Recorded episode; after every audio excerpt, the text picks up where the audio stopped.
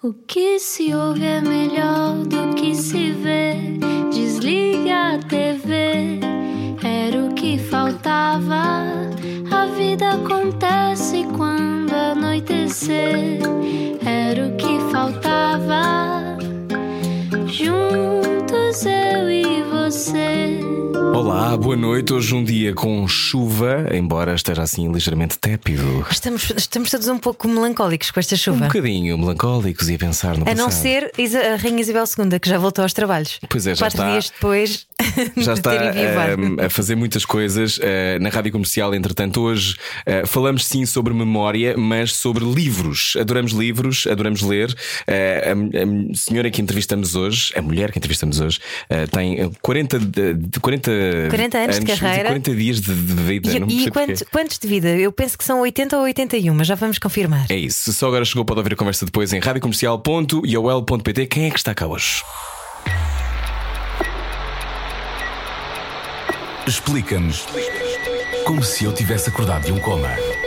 Numa altura em que o mundo está cheio de narrativas falsas, falamos com quem cria mundos. Tiolinda Gerzão, ou Gerzão, Gersão, Gerzão, vamos confirmar. Tem 19 livros, alguns deles traduzidos em 20 países. É considerada uma das maiores escritoras portuguesas contemporâneas, já venceu também os mais importantes prémios literários nacionais. Quatro dos seus livros foram adaptados ao teatro e encenados em Portugal, Alemanha e Roménia.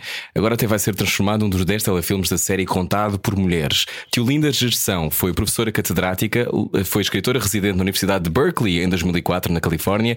Hoje foi ajudada por um neto para estar aqui connosco. Bem-vinda ao Era o que Faltava, Tiolinda. Olá! Olá, boa tarde, muito gosto em estar com vocês, obrigada. Igualmente. Ó Tiolinda, é Gerson ou, Ou é Gerzão? Gerzão? Gestão, não é? Porque nós, eh, eh, o S não está entre duas vogais, é como inverso, não é? Ah, ok. Exatamente. Já, já bem. entrou, já entrou aqui a. E a- 80 A ou 81? professora. Exatamente. 81, 81. 81, pronto, está tudo esclarecido. Tiolinda Gerson, 81 anos, connosco não era o que faltava. Pronto, agora que já tirámos isso do caminho, deixa-se de se ser professor alguma vez na vida, tio Linda, ou mantém-se sempre Uf, isso. E eu em sou filha nós? de professora, portanto.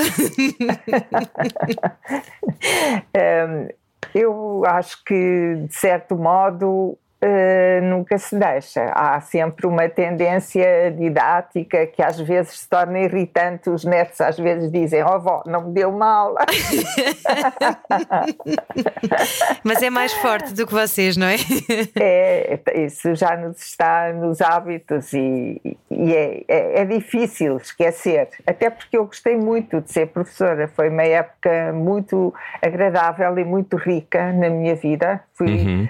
Eh, Comecei por ser leitora na Universidade Técnica de Berlim, Universidade, eh, leitora de língua portuguesa e de literatura portuguesa, Uhum. e depois eh, estive oito anos na Faculdade de Letras de Lisboa e quando abriu a Universidade Nova, em outubro de 74, mudei para lá porque ela tinha um programa muito interessante, que era ser uma espécie de école de, de hautes études, portanto, só com alunos de mestrado e de doutoramento, numa área muito interdisciplinar, era um programa fascinante. Mas depois, em abril, felizmente, tivemos a Revolução e, enfim, há sempre percalços no caminho, eh, em épocas assim muito conturbadas, em que eh, é preciso rever muita coisa e não houve dinheiro nem condições para seguir avante com esse processo. Portanto, a Universidade Nova acabou por ser uma universidade mais ou menos como as outras. Hum. E foi professora da minha mãe, não é? Estava a dizer-me há pouco, levemente professora. Que ela É também acho que não aparecia lá muito, É. acho eu. Não, foi numa cadeira e de facto não, não foram muitas as aulas, talvez porque ela tivesse depois mudado a meio do ano para o, não sei. Era de, de que? eh, Literatura alemã, provavelmente, não? Não sei se ela foi aluna, eu acho que foi de teoria de, eh, da literatura. Ok. É a ideia que eu tenho. Tiolinda Gerson, ser professora também é ser um bocadinho cheerleader, ver o potencial invisível que, que está dentro do, do aluno. Como é que se faz para acordar esse potencial? é muito interessante porque os alunos eh, também nos dão muito. É muito interessante para nós convivermos com eh, outras faixas etárias. Eh, quando eu comecei, eu tinha 25 anos eh, aqui em Lisboa, na Alemanha era mais nova.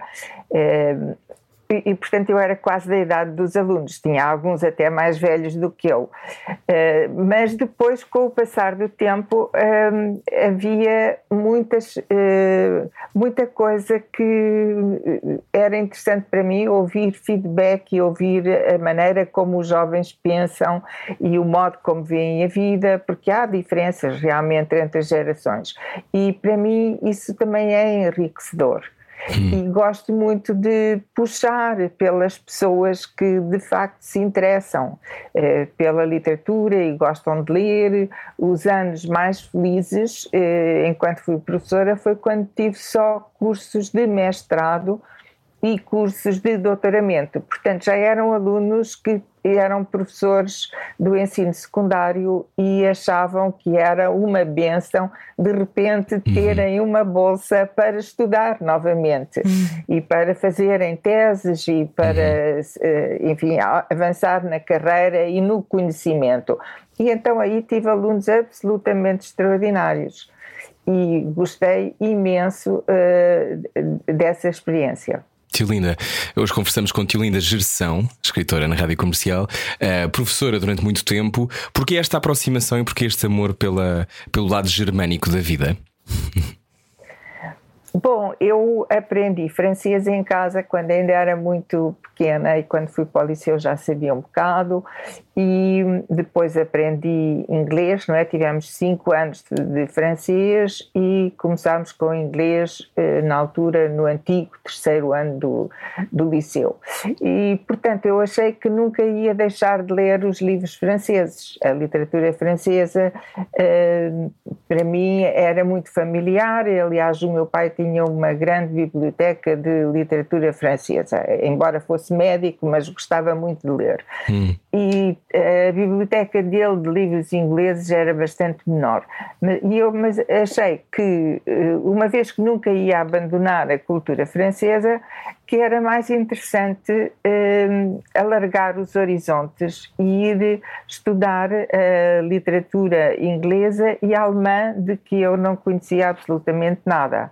Hum. E depois deu-se o caso de eu concorrer a uma bolsa alemã e ter ganho a bolsa e ter eh, vivido dois, três anos na Alemanha, dois com a bolsa e depois o terceiro ano eh, como leitora eh, na Universidade Técnica de Berlim. Hum. Portanto, foi uma experiência também muitíssimo enriquecedora, aprendi imenso, eh, estudava na Universidade Livre, o meu orientador de tese era também escritor e era um enorme divulgador cultural.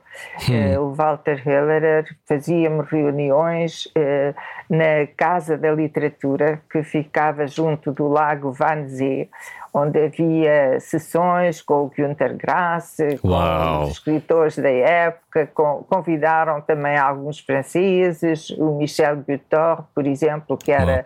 do Nouveau Roman. Enfim, foi muito, muito estimulante e foi, foi uma experiência muito boa. Que idade tinha, Tiolina? Eh, tinha 20, entre os 22 e os 25.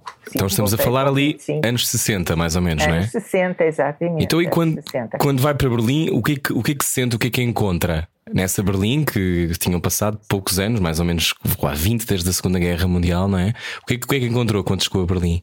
Uma cidade dividida, não é? Uhum. Uh, havia o muro uh, e nós que vínhamos de uma ditadura Uh, havia vários estudantes, muitíssimos estudantes estrangeiros e havia alguns portugueses também. Mas nós que vínhamos de um país uh, em ditadura, tínhamos muita curiosidade de ver aquilo que nos proibiam uhum. e que nos apresentavam como, enfim, como uma coisa desviante. desviante. E uhum. então gostávamos muito de ir ao outro lado para ver como era. Mas, eh, de facto, o que víamos não, não nos seduzia nada, porque as pessoas viviam mal, a construção era má, a habitação era má, os salários eram maus, as pessoas viviam com muita, muita dificuldade e sempre controladíssimos. Portanto, não havia diferença nenhuma, eh, ou aliás, havia muitas diferenças, mas aquela uhum. não era uma ditadura menos pesada do que a nossa. Eu acho que até era muito mais pesada. Uhum. E, e, e, isso também foi interessante para nós termos experiência de outra realidade. Mas também havia coisas muito interessantes do outro lado. Havia grandes escritores, o Bertolt Brecht, por exemplo, uhum. o teatro, o Berliner Ensemble, onde nós íamos eh, ver peças de, do Brecht encenadas, numas encenações maravilhosas. Enfim, havia muita coisa interessante e havia uma grande solidariedade entre as pessoas, mais do que eh, na, na Alemanha uh, ocidental. Uhum. E como é que se regressa a Portugal eh, depois de ampliar os horizontes? Uh, eu, a partir da Alemanha, eu olhei para Portugal uh, pela primeira vez de fora, não é? Porque até aí eu já tinha feito pequenas viagens, sei lá, Espanha, França, Inglaterra, mas era diferente, eram, eram viagens mais ou menos turísticas. E ali não, foi uma experiência de, de viver, de conhecer outro país, e a partir da Alemanha eu comecei a ver as qualidades de Portugal, porque uhum. até aí eu via sobretudo os defeitos, que eram muitos e continuam a ser muitos. Há muita coisa que nós ainda precisamos de corrigir em nós. Mas temos qualidades que eu não encontrei na Alemanha. A Alemanha também tem muitos defeitos e também tem muito que aprender conosco. Uhum. E com os países do Sul. Eu, por exemplo, não admito que considerem os países do sul da Europa, eh, Portugal, eh, Itália, Grécia Espanha, como os pigs, não uhum, é? Os sim. porcos, era o que faltava, porque eles não são em nada mais eh, do que nós, nem são superiores a nós, são muito mais ricos e têm muito menos corrupção. Isso é um facto. Uhum. E, e, isso eu acho que é positivo. E a corrupção existe em todo o mundo, mas tem, as pessoas têm que ser eh, controladas e tem que haver fiscalização, porque de contrário há sempre a tendência para errar e para cometer crimes e pisar o risco. Nós aqui sabemos isso à saciedade, mas não há vontade política de mudar as uhum. coisas uhum. e mudar as leis para que deixe de ser assim. E estamos numa fase de grandes mudanças em que eu tenho esperança que, de facto, as coisas mudem hum. onde devem mudar a partir do centro. Então acha que se não houver punição somos todos corrompíveis? Eu acho que o, o género humano não vale grande coisa. Eu sou um pouco cética quanto ao género humano, porque vejo uh, haver corrupção em toda a parte, mesmo na igreja é? até corrupção económica, já não estou a falar dos casos de pedofilia que, enfim, bradam aos céus, mas corrupção económica. O, o Banco do Vaticano, etc., também prevaricou muitíssimo e isso não é aceitável de modo nenhum. Portanto, eu acho que tem que haver um grande controle, sim. Quando... Porque diga, o diga. povo é que paga os impostos e os, os Estados em si não têm nem um cêntimo. Eles vivem dos nossos impostos e, portanto, têm que nos prestar contas, não é? Devem-nos devem-nos uma prestação de contas muito rigorosa, que nós temos o direito de exigir. Isso na lógica germânica é muito visível, não é? Eh, é, é. muito, é muito. Há aquela coisa com, constante de uh, há uma reprodução que depois tem, é controlada, não é uma coisa um, ehm, que ninguém saiba exatamente o que é que se está a passar, como nós é sempre uma espécie de smoke and mirrors, não é? Um, um nevoeiro. Mas olhando agora para aquilo que estava a contar-nos sobre o tempo que estava em Berlim, um, ehm, quando, quando depois vai ser leitor, o que é que significa ser leitor de português numa universidade? Para quem nunca pensou nisso e nunca ouviu Tio Lindo, o que é que se faz no fundo? Qual é o trabalho? Uh, Ensina-se a língua uhum. uh, e é, é, interessante, eu verifiquei, os alemães têm uma grande facilidade em aprender línguas e hum. têm muito boa pronúncia, ao contrário dos franceses e dos ingleses que uh, falam sempre patrioticamente mal as línguas estrangeiras e os espanhóis também. Uh, os alemães não, os alemães aprendem depressa e bem. E, e há, há, muitos que falam quase sem sotaque. E, e, isso foi muito interessante. Eles é, eram alunos muito interessados também e que hum. me pediam, por exemplo, para ler jornais e comentarmos jornais portugueses, etc. Mas era muito difícil porque os hum. jornais hum. portugueses não chegavam lá. Pois, eu perguntava, estava agora a pensar se não teria o facto de terem jeito para línguas não terá a ver com alguma solidão da língua. Ou seja, como não há tantas pessoas a falar alemão como existe francês ou, ou, ou neste caso, ou inglês, se calhar como nós também precisam de. têm mesmo que aprender outras línguas para serem entendidos. Há, há línguas, há línguas que são uh, que estão votadas a essa solidão, ou não? Eu acho que sim, que há línguas que têm que aprender, e ainda bem, porque uhum. acho que há uma grande arrogância nos ingleses que não aprendem língua nenhuma porque acham que o inglês é universal. E de facto tornou-se uma espécie de esperanto, não é? Uhum. Uh, mas, uh, e os que estão em Portugal, eu conheço alguns que estão aqui a viver há 40 anos e ainda não falam português correto. nunca, nunca vão aprender. Que é, acham que não precisam, não é? Sim, acham que não precisam e falam inglês sempre que podem. E quase toda a gente também acaba por falar alguma coisa de inglês aqui e, e portanto. Qual é a sua palavra preferida em alemão, já agora? Ah, não tenho. Não tem? não, não. Aquelas tenho. palavras gigantescas que têm 17 consoantes. e que parecem todas um espirro. Exatamente. Hoje conversamos não. com Tiolinda Gerção, escritora. Um, em 81 uh, eh, escreve Silêncio. Uh, li há pouco uma, uma citação sua que dizia: Os livros envelhecem, eu não. Um, o, os seus livros têm envelhecido bem. São muitos, não é? 40 anos de vida literária, Tiolinda. Pois é, é muito Uau. tempo. É. Mas os livros continuam a ser reeditados e a ser lidos eh, e de facto encontram sempre leitores e muita gente me tem dito, bom, isto continua atualíssimo. Hum. Foi a primeira grande ficção sobre a ditadura, por assim dizer, em 1981. Uh, eh, o silêncio não, o silêncio é uma história de amor que acaba em separação porque Uh, são, são, dois amantes, uma rapariga muito jovem e um homem mais velho, que deixa a mulher por causa dela, mas quer reconstituir com ela a situação muito bem instalada na vida eh, que já trazia do casamento anterior, em que, enfim, o homem é o centro de tudo, mas como não consegue, porque a outra é de, de, outra geração, e inclusive ele não quer ouvir o que ela diz porque isso o incomoda.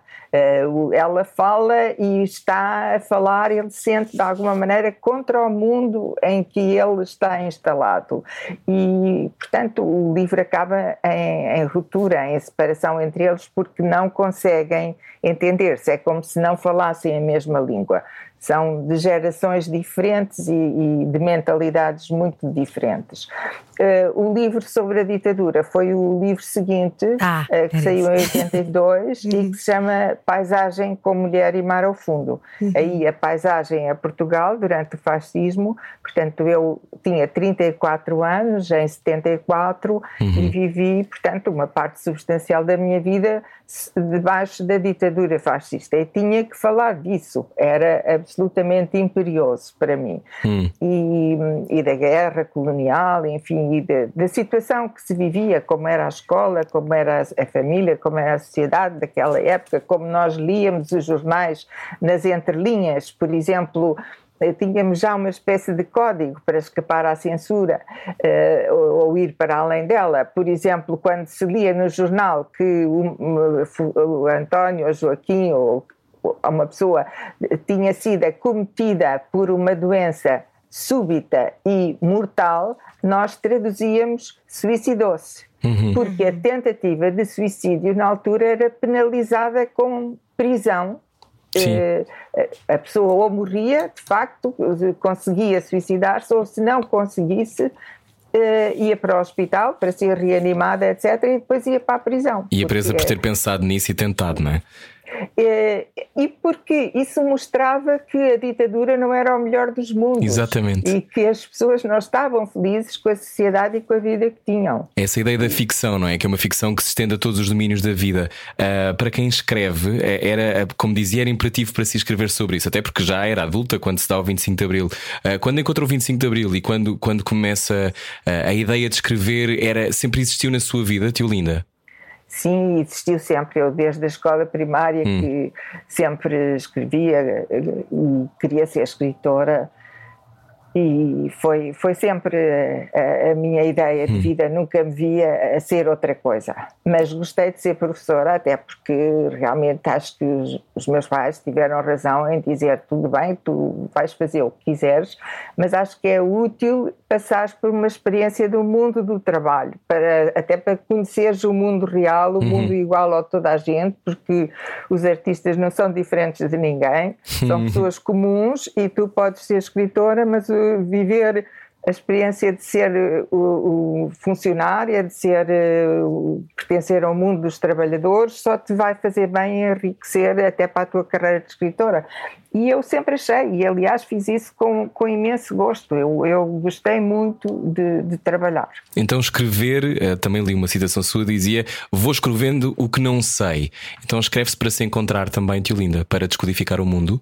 Também, também escrever é dar uma atenção muito grande e estar muito focada, muito concentrada nos problemas do mundo à nossa volta, aquilo que nos indigna, ou que nos dói, ou que nos fere, ou, ou pelo contrário, que nos alegra, uh, portanto, aquilo que é a experiência comum de todos.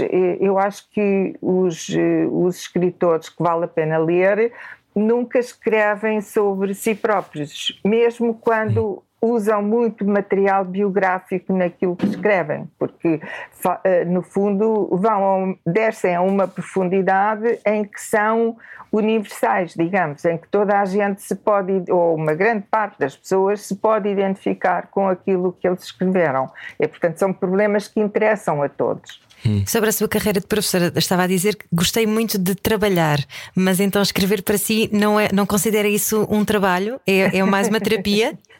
Eu reparei uh, que usei essa palavra. Enquanto eu era professora, sentia-me, de certo modo, culpada quando estava a escrever, porque, eh, enfim, era tempo roubado ao trabalho que me era exigido. E normalmente acabava por meter na gaveta os livros que estava a escrever, até porque as interrupções eram constantes. E, e, só escrevia no verão, nas férias. Portanto, foi, foi impossível Sim. conciliar as duas coisas. Por isso, eu também me reformei logo que pude para ter tempo livre para, eh, para escrever. Então, Agora, obviamente, considero que é um trabalho e de que maneira. Um ofício, não é? É um ofício. um ofício, esta, sem esta, dúvida. Esse, esse, grito do Ipiranga para escrever uhum. é, são 40 anos de vida literária. O que, qual foi o gatilho? Para deixar a, profissão de professora e dedicar-se exclusivamente à literatura? E, e, bom, eu sempre achei que o que queria fazer era escrever. Aliás, o meu primeiro livro saiu quando eu tinha 14 anos. É um livro que eu não incluo no conjunto do, dos livros que escrevi, porque é uma coisa muito adolescente, muito incipiente, mas eh, foi. Eh, pronto, os meus pais fizeram uma vontade e foi uma edição de autor. Eu, inclusive, até fiz o desenho da capa, embora não tenha Sim. jeito jeito nenhum para desenhar coisa nenhuma, mas eh, foi um sonho realizado. Mas curiosamente eu depois hum, achei que não, não, não tinha encontrado a minha voz, que aquilo não valia a pena ter sido publicado, afinal eram coisas dos 12, 13, 14 que juntei até uh, o livro sair. Na, e então achei que ainda tinha muito que viver, que ler, que aprender, que a minha experiência de vida era muito curta uhum. e, e, e, depois fui escrevendo assim coisas esporádicas aqui e ali, mas muito pouco, publiquei muito, muito pouco, e, e só comecei realmente com o silêncio, uhum. uh, em vez de 14, tinha 41 anos, portanto. 41. Uh, 41. Nessa altura eu achei, bom, agora eu estou preparada e vou seguir o meu caminho. Agora já vivi uh, qualquer coisinha, não é, Tio Sim, sim, sim, sim. Entretanto, já tinha acontecido muita coisa na minha vida e na sociedade e, e, já tinha muito que dizer. E é aquela crise dos 40 em que nós pensamos, bom, ou é agora ou não é nunca, não é? Ou não é nunca, exatamente. bom, aliás, o livro já estava escrito há, há, há dois ou três anos. Aliás, esteve na Bertrand dois anos e a Bertrand nunca mais decidia se o queria publicar ou não até que eu o mandei para um concurso do Círculo de Leitores, que na altura dava um prémio fabuloso, eram 500 contos, que dava para comprar um andar, assim uma coisa. Uau! espantosa. E eu não ganhei o prémio, embora fosse o livro mais votado, porque o júri depois reparou que eu não tinha o número de caracteres suficiente. Eles queriam não sei quantos mil, na altura não havia computadores, ou pelo menos eh, a maioria das pessoas não tinha, eu não tinha, nem por sombras, uhum. e contei os caracteres e os espaços de duas ou três páginas e, fiz assim um cálculo e pensei isto deve dar certo, mas pelos vistos não deu e foi outra pessoa que, oh. que ganhou o prémio. Um, um, eu, eu, agora não sou capaz de me lembrar do nome dele, mas foi, era um escritor bastante conhecido na altura, que depois desapareceu assim um pouco, acho que não tem publicado muito ultimamente, uh, não me lembro do nome dele, mas ele foi tão gentil que me telefonou a dizer: Olha, eu sinto-me muito culpado por ir receber o prémio, porque sei que você foi mais votada, inclusive é isso até saiu nos jornais. Eu disse: Olha, foi, acho gentilíssimo da sua parte ter telefonado, mas não tenha remorsos de ganhar o prémio, é mais que merecido, porque as normas são para cumprir e realmente eu não obedeci às normas. Ah, isso é o seu lado. Estava fora, estava fora de concurso, obviamente, mas ganhei o prémio da Bertrand disse, bom, se este foi o livro mais votado, vamos publicá-lo. E então finalmente saiu e teve, teve muito sucesso, foi, foi considerado o livro do ano, depois, eh, muitos anos mais tarde, o Fernando Pinto do Amaral considerou que era um dos 100 melhores livros do século XX. Uau. Eh, enfim, teve uma, um percurso e continua, continua a ter. Olha, sobre o silêncio, a Paula Mourão eh, no Expresso escrevia: O silêncio tem uma escrita de, de invulgar qualidade na recente literatura portuguesa. A cada releitura nos fica esta sensação de que só conseguimos traduzir o que pensamos através de semelhanças longínquas, como se o verdadeiro sentido nos escapasse. Cabe agora a outros leitores o gosto de ler e reler o livro de Teolinda Gerção, encher o silêncio de ecos, provar que a literatura não se converteu em silêncio, não se tornou apenas imanente, que as palavras não ficam cercadas, bloqueadas e que antes nos nasce a vontade de cantar. O silêncio então é muito fértil, Teolinda. Eu acho que sim, e até porque também o tema continua atualíssimo, que é a situação da mulher na sociedade. É? Qualquer história de amor é uma história de uma relação de poder. Uhum. E as mulheres hoje não aceitam um lugar secundário, nem aceitam ser secundarizadas, nem ser, de algum modo, servas de um, um senhor ou ter um marido tipo patrão, de uhum. modo nenhum. São autónomas economicamente. Esse é um aspecto também que eu considero fundamental, a autonomia económica, e isso também agradeço aos meus pais que tenham sempre sublinhado isso, que era muito importante para uma mulher eh, ter autonomia económica a partir do seu trabalho, que é uhum. que eu tenho. Um, e as mulheres têm direito à mesma liberdade que os homens. Mas claro há, que há 40 anos isto era vanguardista, não é, Tiolinda Gestão? Na altura, sim, na altura era muito porque foi uma época ainda de, de começo da libertação da mulher. Já tinha começado até com a geração anterior da Maria Velho da Costa, uhum. da, da Teresa Horta, da Isabel Barreno eh, e, e por aí fora, quer dizer, houve a Natália Correia Correia, houve muitas mulheres a, a escrever sobre a situação da mulher em Portugal e, e no mundo.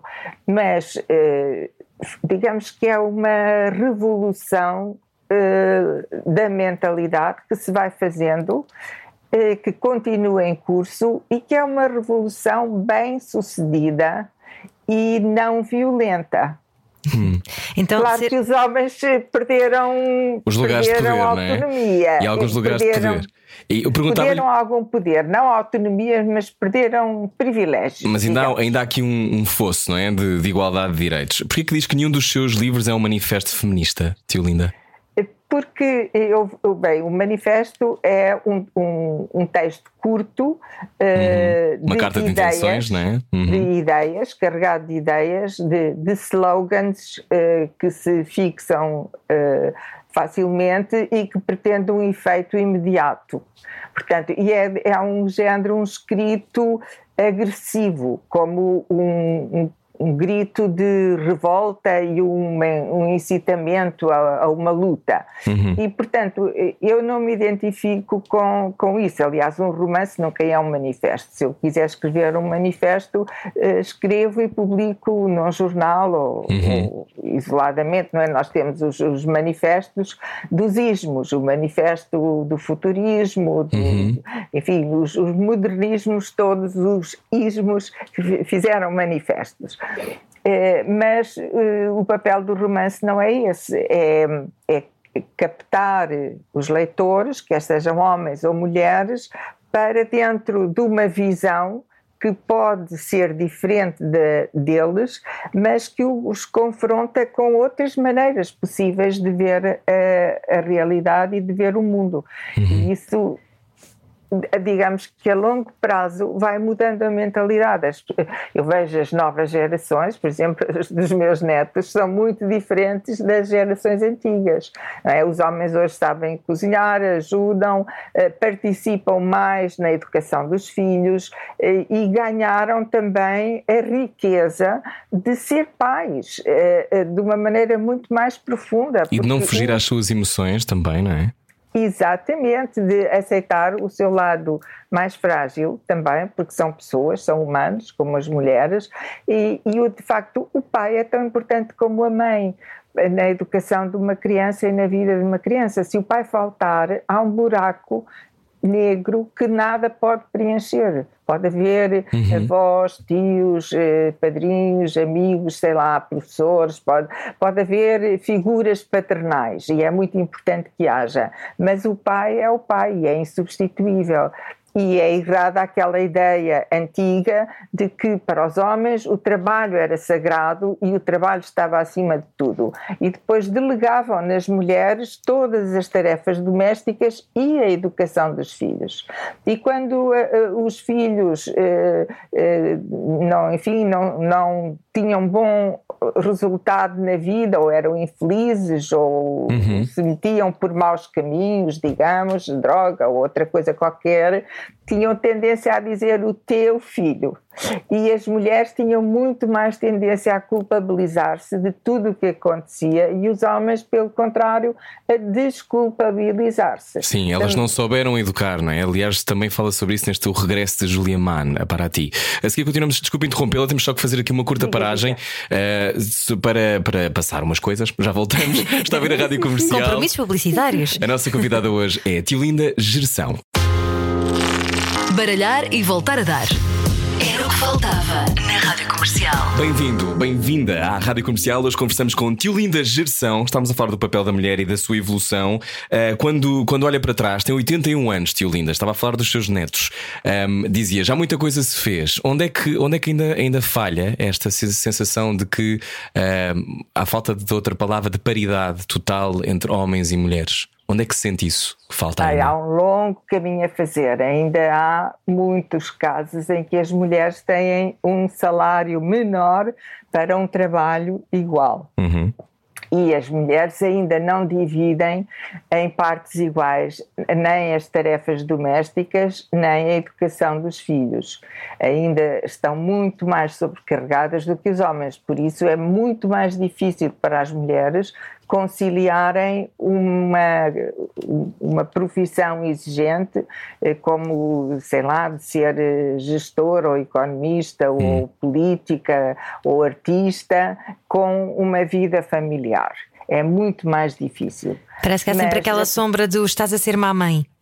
Exato, nós temos sempre uma tendência para nos sentirmos culpadas, porque uh, se os filhos são infelizes, nós temos tendência a pensar: e se eu tivesse agido de outra maneira, se eu tivesse, se calhar foi culpa minha, enfim, temos uh, essa tendência.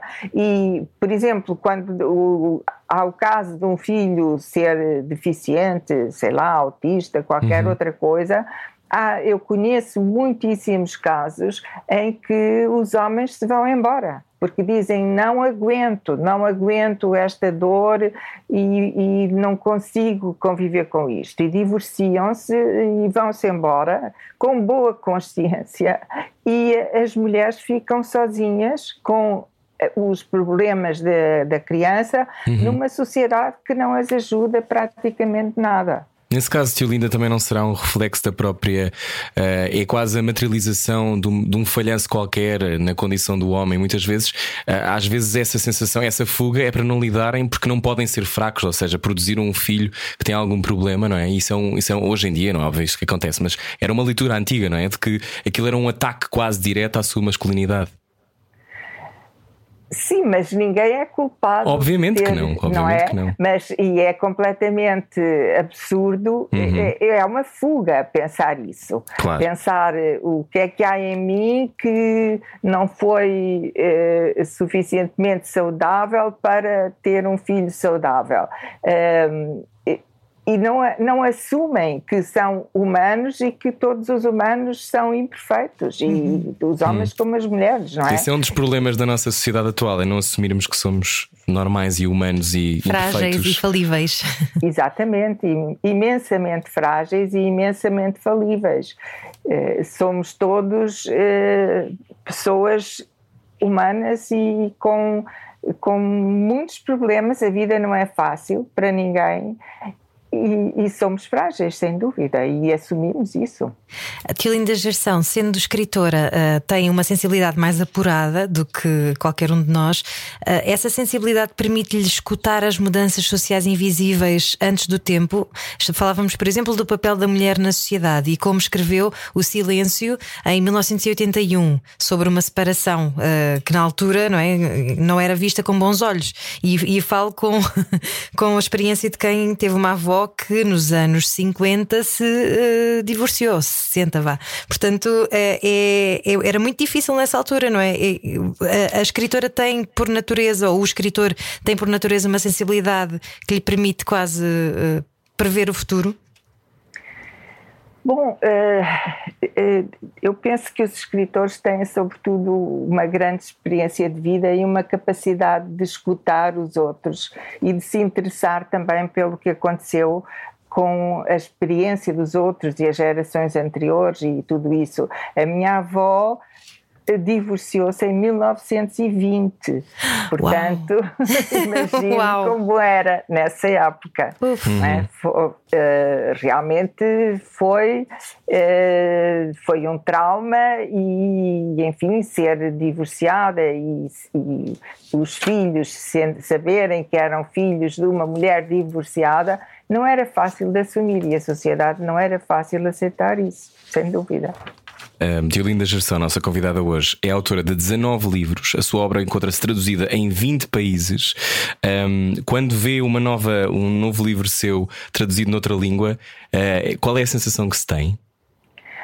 Bom, é uma alegria, obviamente, porque chegamos a um público maior e nós escrevemos para ser lidos, não é? Porque. Hum a escrita dá muito trabalho e é um trabalho entre quatro paredes, num isolamento, num silêncio e, e precisamos também de ouvir o feedback dos outros, de saber o que é que os outros sentiram e se o livro foi útil e encontrou uh, eco nas outras pessoas. Isso é muito importante e quando se trata de outros países e de outras culturas hum. é muito importante e é, e é muito interessante. Como é que foi viver em Berkeley? Foi escritora residente da Universidade de Berkeley em 2004. Na Califórnia. Na Califórnia, que é um sítio onde está sempre calor, tio Linda. Um, para a prática da escrita, como é que foi para si lá estar? Ah, foi, foi muito interessante também, muito enriquecedor. Também comecei a, comecei a conhecer bem a América, ah, que até aí eh, conhecia mal. Eu já lá tinha estado, mas também como turista, mais ou menos. Ah, e, e verifiquei que é uma sociedade muitíssimo desigual. A uhum. democracia americana não é de todo uh, o que nós queremos como democracia. E o que mais me chocou uh, em Berkeley e na Califórnia, enfim, eu visitei São Francisco, que era ali muito perto, e outras cidades da Califórnia, era o número de sem-abrigo. Sim. De, porque o Estado os ignora completamente e eles estão são deitados à rua como se fossem animais no campus universitário, que era lindíssimo, cheio de relevados e de magnólias em flor, etc., eh, não havia um único banco para as pessoas se poderem sentar ou a ler ou a conversar ou a descansar à sombra das árvores. Não havia um único banco para os sem-abrigo não o usarem como cama e não irem dormir para lá. Portanto, eu encontrava-os na rua a fazerem as suas necessidades na rua sem qualquer apoio, porque era mais barato deixá-los uh, morrer, entregues à sua sorte. E era assim que eles viviam, tirando comida do caixote do lixo e coisas no género. E isso chocou-me imenso, porque a Califórnia é o estado mais rico da América e a América é o país mais rico do mundo. Uhum. Ou pelo menos na época era, e penso que ainda continua a ser. E isso chocou-me imenso porque há, universidades magníficas, Berkeley é uma delas, com 40 bibliotecas abertas 24 horas por dia, enfim, é, é, para quem tem dinheiro ou tem uma bolsa ou um convite ou qualquer coisa, mas tudo isso é muito difícil de alcançar. Uhum. Eh, portanto, é uma, para uma minoria, há do melhor do mundo, há as melhores universidades, os, as melhores, eh, o melhor acesso ao conhecimento, etc. E depois há escolas absolutamente péssimas de ensino público, eh, terríveis, onde coitados dos professores se veem aflitos, onde até há armas e em estados onde Sim. a venda de armas, como nós vimos todos os dias na televisão, ou quase todos os dias, e, e de repente a escola é um lugar de morte, onde uh, os alunos morrem e vão para a e escola para morrer. Uhum. Exato. em vez de ser para aprender, não é? E, e, isso, isso é tremendamente chocante, e o mesmo quanto aos serviços clínicos, ao Serviço Nacional de Saúde. O Obama começou com o Obamacare, uhum. mas eh, não foi tão longe como queria, e depois, a seguir, tivemos o, terror do, do, do Trump, que desfez o que pôde do que o Obama tinha, tinha querido fazer, não é? Portanto, quem não tem dinheiro simplesmente morre. Uh, as pessoas podem comprar na farmácia antibióticos sem receita, etc., automedicam-se, mas se não der resultado, morrem morrem. Acabou. Sim. Aliás, quando, nesta, agora com o Covid-19, houve muitas pessoas que ficaram uh, com contas altíssimas que pagaram para o resto da vida só para pagar o seu internato depois de terem estado doentes. Tio Linda, já viveu muitos anos, 81 anos, já viu muito mundo. Um, quando viu as pessoas entrar pelo Capitólio nos Estados Unidos, já depois de lá ter vivido, o que é que sentiu? Há momentos que são tipping points, não é? Que são coisas em que a história muda. Um, uh, ah, nós, nós já vivemos alguns desses nos últimos 20 anos. A Tilina já assistiu a muitos. Há uma espécie de uh, parecença nesses momentos gatilho da história? Ah, exato, acho que sim. Quer dizer, nessa altura também fiquei em estado de choque, como meio mundo ficou, uh, e pensei realmente a América também tem de mudar porque esta situação em que uh, a sociedade tem vivido uh, tem trazido muita miséria e muito sofrimento a uma grande, grande parte da população que tem que ser uh, acolhida porque não há de todo nem igualdade, nem, nem solidariedade, é cada um por si e há esta ganância do dinheiro e o sistema financeiro mundial que eh, é muito anglo-americano, está muito descontrolado e, enfim, foram eles todos que inventaram os offshores, essas coisas todas, quer dizer, não podemos continuar assim, porque então há sempre uma parte da sociedade que que, morre para outra viver com um luxo absolutamente excessivo. Também verifiquei que na América há pessoas que não têm que fazer e dizem vamos às compras e vão comprar coisas de que absolutamente não precisam é o consumismo pelo consumismo. E se o vizinho tem um carro maior uh, de, grande, tem que ter um de, de, uma gama superior ainda, etc. E tal. Quer dizer, os valores uh, não são os nossos, Mas é, apesar é... de tudo. Então qual é que é o antídoto para, essa, para esse lado negro todo da força? Porque há pouco dizia uh, que não tinha grande crença no género humano. O amor é o quê, então, tio Linda? O amor é fundamental e a solidariedade hum. também. Uh, mas temos que ter vontade política, não basta que haja uns milhões de indivíduos mais ou menos uh, dispostos a fazer alguma coisa para poder melhorar um pouco, ah, seja o que for no mundo, por mínimo que seja, não basta isso. É preciso haver uma vontade política de quem tem realmente o poder e o dinheiro na sua mão para mudar as coisas. Nós temos muito pouco poder. Eh, os escritores têm muito pouco poder, os artistas também. Uh, usamos o poder que temos como podemos, mas reconheço que não chega de todo para, para mudar uh, uh, fundamentalmente o, que precisa de ser mudado, de modo nenhum. Tio Linda Gerson, e numa altura em que o mundo está cheio de narrativas falsas, como é que a ficção também pode ajudar a ir além da aparência das coisas? É, é, Educa-se esse, esse treino de consciência quase? Bom, acho que isso começa em casa e, e é, é, pelo exemplo que se educa, uh, não é com discursos, nem é pelo exemplo. Mas eu acho que a literatura é uma narrativa verdadeira. Uh, embora possa ser uh, uma parte fantasiada e que não aconteceu, mas uh, a narrativa é profundamente verdadeira porque faz sentido e porque tem que ser uma espécie de radiografia de, do que está a acontecer e por vezes do que vai acontecer. Qual é o lugar da fé no meio disso? Bom, a fé é uma coisa individual, ou se tem ou, ou, não se tem. É, é, penso que quem tem fé e acredita que há uh, um Deus por detrás de tudo, etc., tem, hum. uh, enfim, uh, encontra respostas. quem não tem fé ou não é religioso está muito mais desamparado, mas se calhar tem muito mais a noção do desamparo em que uhum. o mundo vive. Então, em, em que é que a tio Linda tem fé? É nestas construções de narrativas que são verdade e que podem tocar alguns?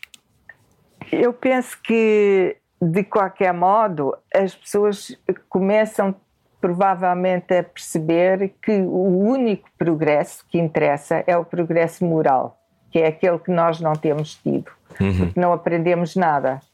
Uh, repetimos os mesmos erros eh, em Portugal, por exemplo, há muita coisa que nós não aprendemos e por isso continuamos sempre à beira da bancarrota e na cauda da Europa e eh, temos possibilidade de ser um país viável e até um país próspero se formos bem geridos, mas infelizmente não somos, ah, cronicamente não somos. E se formos ver desde o tempo, eh, desde, desde sempre, e desde o tempo dos descobrimentos, quando havia eh, dinheiro a rodos a entrar em Lisboa, havia fome em Lisboa e ia-se comprar uhum. comida à Flandres, um, já hipotecando a carga dos navios que iriam chegar depois. Portanto, já se vivia a crédito. E essa ideia de que podemos viver acima das nossas possibilidades tem de acabar porque, e temos que pôr os pés na terra e deixarmos-nos de ilusões. E, e acho que uh, começamos a perceber isso. Uh, e, e, e, e, por exemplo, nós pensamos, nós fizemos a escravatura e tivemos muitos erros, etc. Todos os colonialismos foram, foram péssimos, mas o nosso não foi pior do que qualquer dos outros. E todos os países europeus que puderam ser colonialistas foram colonialistas. Mas agora a mentalidade continua a mesma este grande milionário uh, que o está Jeff Bezos. a preparar o CEO do Tesla que está a preparar o, ah, o, o SpaceX, o Musk, exatamente, uh, diz nós vamos colonizar Marte. Portanto, é a mesma palavra que usam, embora Marte seja um planeta deserto. Mas eu, eu acho que é positivo e faz sentido que o homem que tem inteligência para ir sempre mais além queira chegar aos outros planetas e saber mais sobre o mundo e sobre si próprio e sobre como tudo começou, etc. E pode haver muita coisa a aprender nessas viagens. Mas isso não é prioritário hum. no momento em que se morre de fome aos milhões no mundo. Portanto, é empurrar os problemas com a barriga, é fugir para outros sítio, em vez de eh, pôr os pés no chão e mudar o planeta que temos e que estamos a destruir e que é o único habitável, porque ninguém nos convence que vamos encontrar um dia em Marte condições de viver com o conforto e, e, e enfim, e o tipo de vida que temos Sim. na Terra. Será, será absolutamente utópico. Portanto, nós estamos a destruir a Terra, que é um lugar comum de todos os seus habitantes, todos são igualmente donos de um lugar no mundo, todos têm que ter um lugar no mundo, e nós estamos a, a ignorar isso completamente. Uh, enfim, uh, os grandes poderes não, não cumprem os tratados de Paris, etc., contra a poluição, não, não querem saber, querem ganhar sempre mais. E, e estamos a, a dar cabo do, do mundo que temos e já estamos a fugir para um outro. Estamos a, sempre a tentar fugir, não é? Uh, Tio Linda, vamos ter que só fugir e já voltamos. Na rádio comercial, a conversa hoje é com Tio Linda Gerção. Baralhar e voltar a dar. Era o que faltava na rádio comercial. Boa viagem com a rádio comercial. A nossa convidada, Tio Linda Gerção, 81 anos, já recebeu tantos prémios. Onde é que os arruma? É também a pergunta que te para Tio Linda Gerção. Porque já recebeu muitos prémios. Um, gosta de receber prémios, Tio Linda? Ou não liga okay. nenhuma? Não, não é muito importante, claro que é gratificante na altura sentir hum. que o trabalho é reconhecido, uh, mas não é para, para, receber prémios que nós escrevemos. O, o melhor prémio é, é ser lido e, e, sentir que tivemos alguma utilidade enquanto estamos aqui a passar pelo mundo. Uh, sempre num, numa curta, numa, num, num tempo que é sempre muito curto. A tia Linda Gerson diz que, à medida que vai escrevendo ao longo dos seus 40 anos de carreira, foi simplificando e despojando de tudo o que é acessório, reduz o número de personagens, mais concisa, mais sintética. A pergunta é: se consegue ser objetiva também no seu dia a dia ou perde-se no seu mundo quando está a escrever? Quando estou a escrever, eh, prefiro não pensar em mais nada e fechar-me a escrever. Uh, o que não quer dizer que depois não retome a vida de qualquer pessoa normal, com, com hum. casa, com família. Com, com, então não está no supermercado a pensar na personagem. Uh, bom, no supermercado pode, posso estar, porque não estou a dar atenção a pessoas, não é? Mas eu, eu acho muito importante uh, pensar nas pessoas que nos rodeiam e naqueles que nós amamos, que, é, que são a família e os amigos, e, e, nunca os pôr de lado. Acho que eles estão sempre primeiro do que a escrita. Uhum. Mas a tia Linda diz que vai escrevendo o que não sabe, já o Rui citou há pouco, ou seja, é um bocadinho um trapézio sem rede, não sabe para onde é que vai, mas segue eh, as palavras que lhe vão surgindo. É, é um trabalho sem rede, porque. Uh, é, é uma escrita que vai até ao inconsciente e uhum. Eh, vou descobrindo coisas à medida que vou escrevendo. Quando chego ao fim de um livro, verifico quanto aprendi ao escrevê-lo. Por vezes tenho que fazer uma certa investigação, outras vezes não. mas o, o facto de construir aquele mundo eh, organizou-me interiormente e ajudou-me a arrumar as ideias e a ver mais claro dentro de mim e no mundo à minha volta. Por isso, eu acho que eh, qualquer atividade artística eh, é pedagógica, nos, eh, nos leva a aprender muita coisa e, nos, e, e, é uma lição de humildade, porque, digamos, eu não, não sinto nunca. Eu agora vou escrever um livro, uh, vou tentar escrever um livro. Hum. Penso sempre assim. Uh, não sei se vou conseguir, mas uh, vou tentar. Uh, portanto, eu não sinto que tenho um poder, eu sinto que tenho um desejo e uma vontade e uma capacidade de me concentrar e de trabalhar e de me deixar envolver e apaixonar por um assunto. Mas uh, não é como quem constrói uma casa e sabe o que é que vai construir desde o princípio, porque já tem a planta da casa. Planta eu não feita. tenho. Pois, hoje conversamos com Diolinda Geração, só agora chegou à rádio comercial. Uh, o que é que aprendeu sobre si e sobre o género humano uh, com o regresso de Julia Mann a Paraty. É o último para. Exato, Paraty, como se diz. Uh, está, está há mais ou menos aqui, há dois meses, mais ou menos há dois meses, Tiolinda, se não estou em erro. Saiu a 16 de janeiro, sim. Sim, três meses, pronto. E o que é que descobriu sobre si? Uh, a importância da língua, a importância uh, da, da, casa de partida, da origem. Às vezes, quando não fazemos as pazes com a origem, estamos o resto da vida infelizes, não é? Em tristeza, a derramar tristeza. Uh, também a origem é muito importante. A Julia Mann nasceu no Brasil e na vida real nunca mais voltou. Uhum. Uh, no livro eu fui-la regressar porque ela sempre desejou regressar e nunca esqueceu uhum. a sua infância, que foi o único tempo feliz realmente da sua vida no Brasil e, em Paraty, numas circunstâncias completamente diferentes daquelas em que, viveu, em que ela viveu depois, uh, no resto da vida. E foi uma vida que uh, atravessou a Primeira Grande Guerra, ela morreu em 23, portanto já não, já não viveu a Segunda, mas uh, também viveu através de, de todos os anos da, da, Primeira Grande Guerra, com todas aquelas dificuldades, e, inclusivamente económicas, ela que vinha de uma família uh, alemã de grandes comerciantes uhum. que, com negócios de, de, de exportação e em Hamburgo e enfim ela depois terminou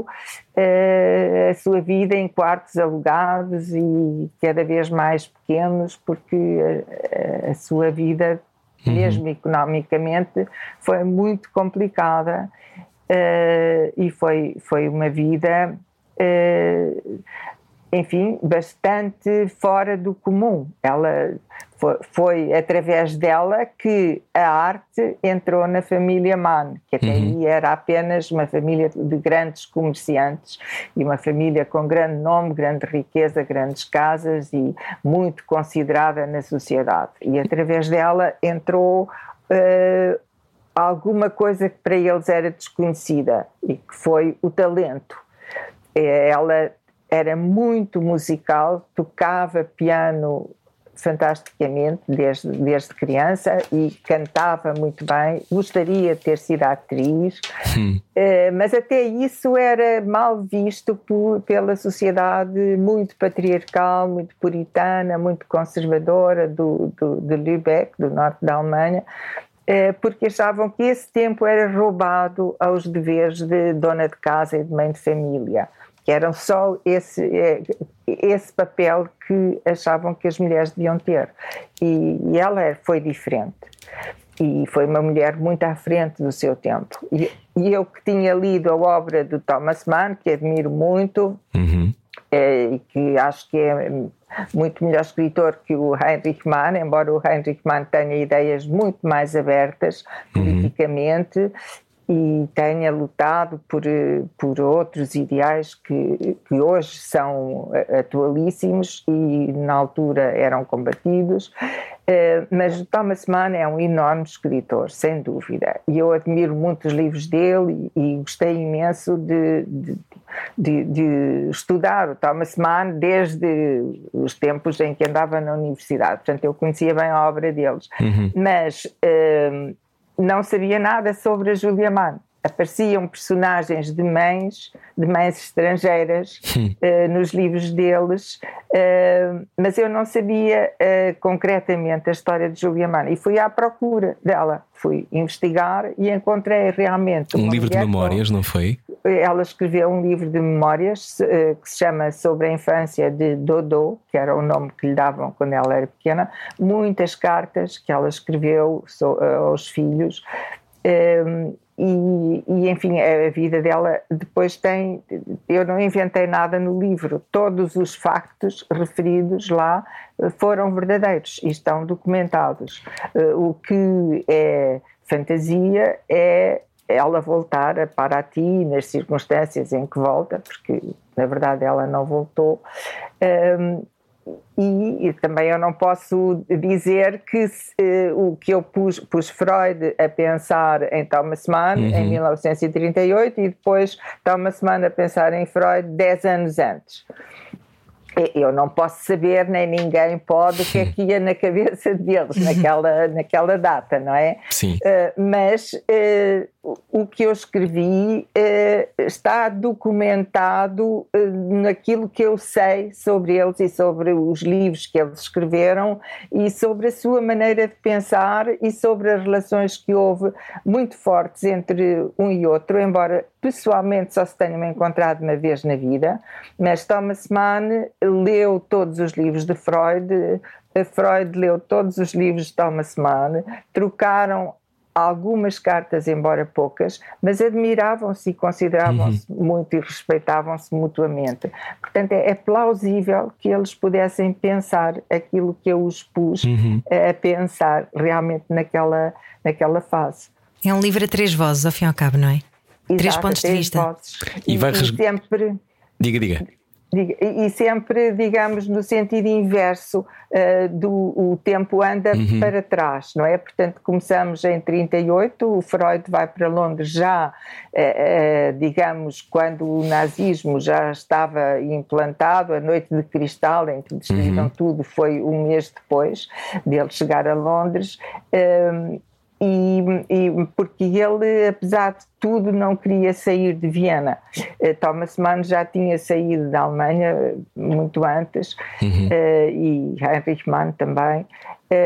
Depois, eh, eh, a, segunda, o segundo capítulo, digamos-lhe, porque o livro também se pode considerar um romance, porque é muito coeso, aquelas três partes são muito coesas, fazem parte de um todo. Uhum. O, o, segundo capítulo é Thomas Mann pensando em Freud oito anos antes, portanto em 30, e depois Julia Mann morreu em 1923, portanto, e o que ela depois recorda é a sua vida passada portanto o tempo vai andando para trás. Uma coisa belíssima, é. tio Linda, que, que, tem a ver com, com a morte de Julia Mann, não é? E ela regredir no alemão. Acho essa, acho essa, ou melhor, ou voltar a falar alemão com, como uma criança que aprendeu português. Achei isso de uma beleza. Um, isso, essa, isso estava documentado também? Está, estava documentado também, hum. porque eh, ela despediu-se dos filhos que saíram do quarto dela pouco antes dela morrer e os filhos notaram que ela estava a falar um alemão como se fosse uma criança e fosse estrangeira e depois a enfermeira que a acompanhou até ao fim disse que as últimas palavras dela foram incompreensíveis, foram noutra língua, hum. só podia ser português. Pois ela aprende alemão em, aos seis anos, não é? E quando ela chega a Lübeck, uh, também eu gosto, gostei muito desta parte que, que li, uh, também a sua língua de origem ficava mais e mais embutada e difusa e morria lentamente dentro dela. No seu lugar e sobre os seus escombros, Julia aprendia outra que não lhe pertencia, mas teria tornar-se a sua, a língua da mãe, Diana, do seu país e da infância fora proibida, rasurada, assassinada. Em nenhuma língua podia dizer agora solidão a ausência e a perda. Mas viveu tudo isso em silêncio e sozinha. Esta, esta coisa de. Uh, a língua também é uma pátria, de alguma maneira, não é? Exatamente. O Fernando Pessoa dizia: a minha pátria é a língua portuguesa. Sim. Não é? Portanto, matar-nos a língua, obrigar, arrancar-nos a língua, é, é também dominar-nos? É, porque, digamos, ela foi muito violentada naquela transplantação uh, de, do Brasil para a Alemanha, quando a mãe morreu quando ela tinha seis anos e no ano seguinte o pai levou a ela e aos irmãos para a Alemanha. Mas separaram, inclusive, os irmãos, ela foi muito separada da irmã Maria, uh, para não falarem português as duas. Portanto, foram, ela foi obrigada a aprender outra língua, a hum. tornar-se protestante quando já tinha sido batizada no Brasil. Isso para ela não teve grande, uh, não lhe fez uh, impressão nenhuma, mas uh, notou que as igrejas lá, as igrejas austeras, luteranas, uhum. sem, sem imagens, sem adornos, com quadros do, de, de, de esqueletos a eram soturnas, com os é? vivos, é? que eram, eram soturnas, e, e, era uma sociedade completamente diferente da sua. E ela foi obrigada a hum, integrar-se nessa sociedade e naqueles valores, e, na, e ninguém quis saber de como tinha sido a vida dela anteriormente e como era o país de onde ela vinha. Consideravam que era um país in, uh, inferior, outra vez essa uhum. história do norte e do sul, porque na altura a Europa era o centro do mundo, é? No século XIX uh, uhum. ainda era, não é? Uh, no século XVI a Europa era o mundo, os outros continentes eram desconhecidos. no século XV. depois, no século XIX, ainda havia esse preconceito preconceito e ainda hoje há essa ideia, infelizmente, de que há raças e o facto dela ser mestiça eh, tornava eh, mal vista na sociedade alemã, inferior, porque ela eh, era mestiça de português e de índio. Eles eh, uhum. tinha sangue português e sangue índio. Portanto, eles faziam questão de sublinhar que não havia sangue negro na família, porque o sangue negro estaria abaixo do sangue uhum. índio. Uh, e, mas o sangue português também já era muito inferior ao sangue germânico. Uh, e Thomas Mann escreve em certa altura que, sendo o pai dele alemão e, e o avô dele uh, alemão, uh, o facto de a mãe ser brasileira só tinha implicado que um quarto do sangue dele e dos irmãos fosse latino, não é? Falta só a gente subentende, for, infelizmente, um quarto é latino. E nós vemos os Estados Unidos também chamam os hispânicos, uhum. os latinos, não Sim. é? Que, que são inferiores, os porto-ricanos, etc. E são muitas vezes também eh, obrigados a não falar uh, inglês, a não falar espanhol, a serem obrigados a falar só inglês. Sim, extrapolando, extrapolando agora para 2021, como é que vê esta ascensão da, da extrema-direita um pouco por todo o mundo? Ah, vejo com imensa preocupação, imensa preocupação, não é? Uh, uh, há um partido na Alemanha que é a alternativa para a Alemanha, que quer sair da União Europeia, quer eh, fazer uma política de imigração muito fechada. Quem não nasce na Alemanha não é alemão. Eh, enfim, eh, estamos outra vez numa época muito perigosa, uhum. em que muita, muita coisa muito negativa pode acontecer. Não aprendemos se nós nada, deixarmos, é? porque no fundo hum. tudo hum. isto também depende de uma vontade das pessoas, mas as pessoas não têm força perante o poder político. Se elas, eh, se o poder político e económico quiser, acontece o que eles querem, infelizmente. Mas também temos todos a nossa própria força, não é? E as nossas escolhas são políticas. Convém lembrar isso, não é? Quem está a ouvir a rádio comercial. É também uma escolha e uma ótima escolha ler Tiolinda Gerção, o regresso de Julia Mann a Para Ti. Está disponível, compre, são 40 anos de vida literária. Uh, Tiolinda, vamos, vamos mais 40 anos nisto, não é? Quantos mais livros é que quer fazer? Mais, mais uns 20? Ou já estipulou uma data para parar de escrever? Não, isso fez o Freud, que até marcou uma data para deixar de viver. Eu não, não marco datas, vou escrever enquanto tiver lucidez uhum. e saúde e coisas para dizer e capacidade para as dizer. Uhum. Quando me sentir eh, cansada ou esgotada, eh, deixarei de escrever, mas não, não deixarei de ser a mesma pessoa e de ter causas para continuar a viver. Claro. Eh, tanto a família família, como os amigos, como uh, a sociedade em que estou e em que todos temos responsabilidade e a, a política uh, diz respeito a todos nós. Não nos podemos, não podemos ser apolíticos uhum. como Freud foi e como Thomas Mann também, de certo modo, uhum. quis ser. Quer dizer, não há essa, essa possibilidade tudo quanto escrevemos e tudo quanto fazemos tem reflexos políticos. Somos, um, somos animais políticos e também é bom termos consciência Sem disso. dúvida. E às vezes, quanto menos nos posicionamos, mais autoestradas somos para o ódio, não é? Também é esse lado. Exatamente. Olha, uh, Tio Linda, gostei muito de conversar consigo, gostamos muito Estamos de estar muito, aqui. Muito obrigada. Uh, Faço-lhe só uma pergunta final: que é muitas pessoas agora queixam-se não conseguir ler, ou seja, estão tão absorvidas por 25 ecrãs em simultâneo que não conseguem ler. Um, há alguma porta para o seu trabalho que gostasse que, se ninguém leu Tio Linda Gestão, por onde é que começa? É por este último ou será outro livro? Bom, este último livro tem tido uma enorme adesão do público, uh, mesmo muito grande. Acho que a segunda edição vai sair em breve e vai sair no Brasil em outubro. Mas talvez quem nunca leu nada, uh, talvez seja mais fácil começar pelos livros de contos uhum. perante os amores e outros desvarios, por exemplo, uh, uh, uhum. e, ou Atrás da Porta e outras histórias que, que saiu em 2019, ou, ou, Histórias de Ver e Andar, que já saiu há mais anos, uhum. uh, talvez seja mais fácil. Mas eu também gostei imenso de falar convosco que e bom, agradeço imenso esta oportunidade de conversarmos. É bom conversarmos obrigada, e é temos saudades de nos ver. Uma pena não poder estar aqui connosco em estúdio. Acho que ainda seria mais simpático e ótimo de ouvir a sua cabeça aqui ao vivo. Mas um dia, quem sabe. Tio lindo, obrigado. Muito obrigada a eu. Adeus. Muito obrigada, um beijinho. Era o que faltava. Com Rui Maria Pego e Ana Martins. Juntos eu e você. Na comercial.